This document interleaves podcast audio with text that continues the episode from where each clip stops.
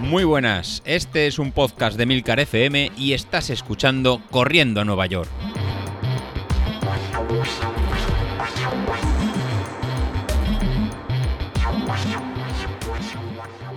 Muy buenas a todos, ¿cómo estamos? Bueno, pues sí, ya ha llegado el primer objetivo de la temporada. Ya hemos realizado la primera carrera y ya tenemos resultado. La verdad es que contento, contento. He de decir que estoy contento porque estos 10.000, esta cursa del FOC que hice en Olesa de Montserrat, pues me ha servido para medirme, yo creo que por primera vez, porque 10 kilómetros a ese ritmo no había hecho hasta ahora y con lo cual pues tampoco sabía cómo iba a reaccionar el cuerpo. Además, bueno, pues las condiciones eh, fueron buenas, pero claro, hizo calor, hizo calor y, bueno, el cuerpo también, pues hay que reconocer cuando no está acostumbrado a correr y encima corre con calor, pues hay que reconocer que no, no son las mejores condiciones o por lo menos hay que sufrir un ratito.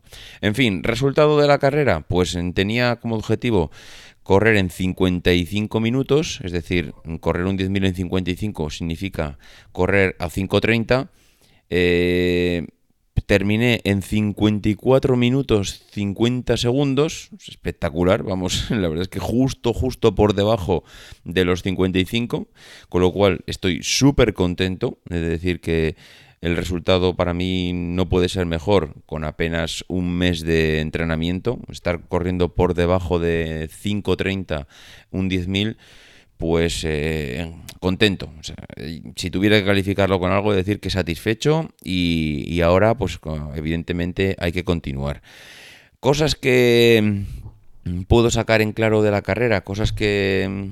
Mm, a ver, ¿cómo decirlo? Cosas a mejorar, cosas que hay que vigilar? Pues vamos a ver, en principio eh, la carrera fue bien. Una, es una carrera que me gustó mucho porque salen con liebres. Salir con liebres significa que hay una persona cada X tiempo, es decir, los que quieren acabar en 5.30, los que quieren acabar en 5, los que quieren acabar en 4.30, el kilómetro me refiero. Eh, pues tienen una persona que va con una banderola y que si tú le sigues y llegas con él, pues te aseguras que vas a acabar en ese tiempo porque él ya tiene muy controlado el ritmo que tiene que correr y simplemente eh, va adaptando pues un poco el paso de la carrera al ritmo de llegada. Yo me junté al de la banderola de los 5.30. Eh, ponía 55 minutos, 5.30. Me junté a él. En principio, mm, todo muy bien. La verdad es que al principio me pareció que, pues, que iba por encima del ritmo. De hecho, vamos, iba seguro por encima del ritmo porque a mí mi reloj me marcaba que íbamos a ritmos de 5.10, 5.14, 5.15. Y con lo cual yo pensaba, digo, hombre, este seguramente lo que está pensando es ir a ritmos superiores ahora, porque seguramente en la segunda vuelta, cuando hayamos pasado ya el kilómetro número 5, el ritmo vaya a bajar un poco, con lo cual si bajamos un poco el ritmo en la segunda parte de la carrera, así compensamos.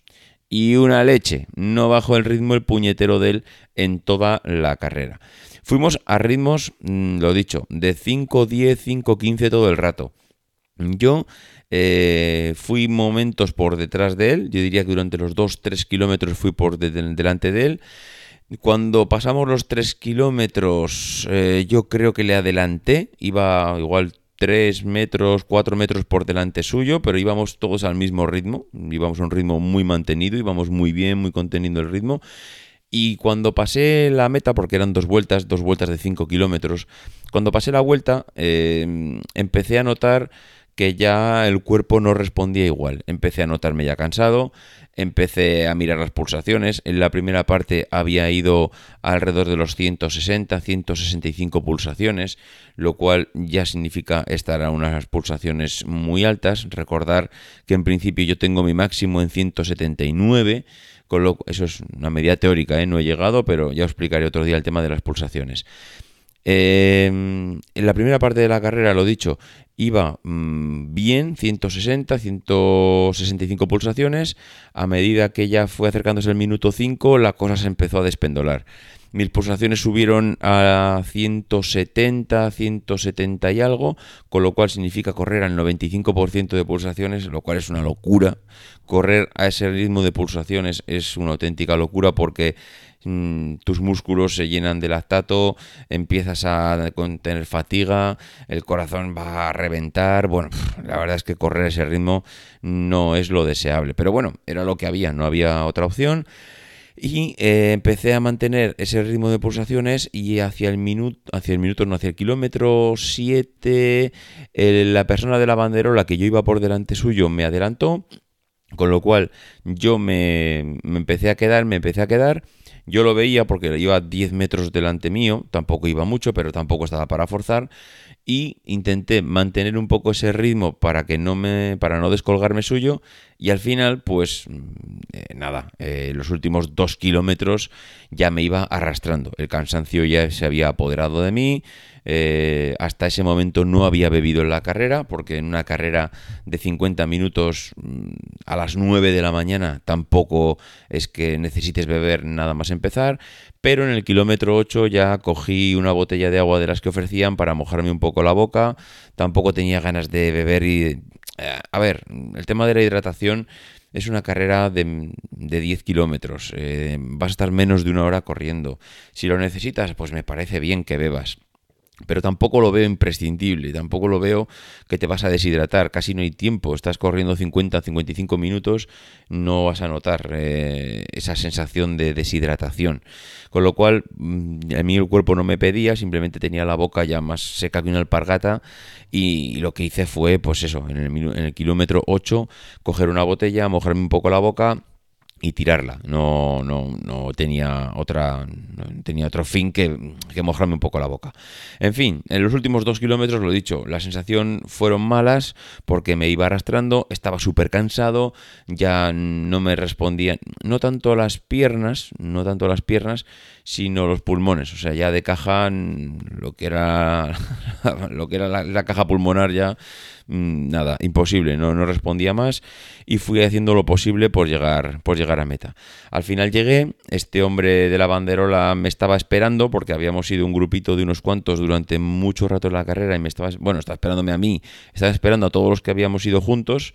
Y cuando llegué me dijo, ha sido un pelín rápido en algunos tramos, como queriendo decir que, ¿por qué te adelantas a la bandera?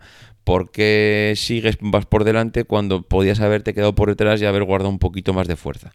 Bueno, mm, pues no sé. Eh, la verdad es que no me adelanté y luego me quedé. Iba 5 metros por delante de él. Igual no llegaba ni a las 5 metros. Pero bueno, eh, si tengo que hacer una valoración general, la primera carrera con apenas un, mes de entrenamiento, no se puede decir un mes, no, un mes, sí, un mes de entrenamiento, hacer un 10.000 con un mes de entrenamiento por debajo de 5.30, yo estoy súper contento, vamos, no se puede pedir más. Ahora hay que seguir, hay que continuar, el, próximo objetivo es la Beovia, lo veo un poco lejos, no sé si mm, entre medias podremos intercalar alguna otra cosa, ya veremos a ver. Pero de momento, el objetivo ahora mismo es noviembre en la Beovia, una media maratón. Eh, si ahora mismo me dicen cómo lo ves para la media maratón, diría que es una locura. Mm, una locura correr con mi estado de forma actual, me refiero. Porque si a partir del kilómetro 8 ya me he ido arrastrando, imaginaros si tengo que hacer 21. Vamos, me tendré que ir a buscar el Samur. En fin, evidentemente lo bueno que hay es que quedan más de 20 semanas de entrenamiento. En 20 semanas de entrenamiento espero haber cogido un ritmo, un momento de forma, un punto de forma lo más adecuado para correr. Yo creo que ahora mismo entre las semanas de entrenamiento y perder un par de kilos más o tres eh, de cara a noviembre, pues eso va a ser para mí la clave. En fin, a seguir, es lo que hay. Primer objetivo superado y nada, mm, mañana más entrenamiento. Adiós.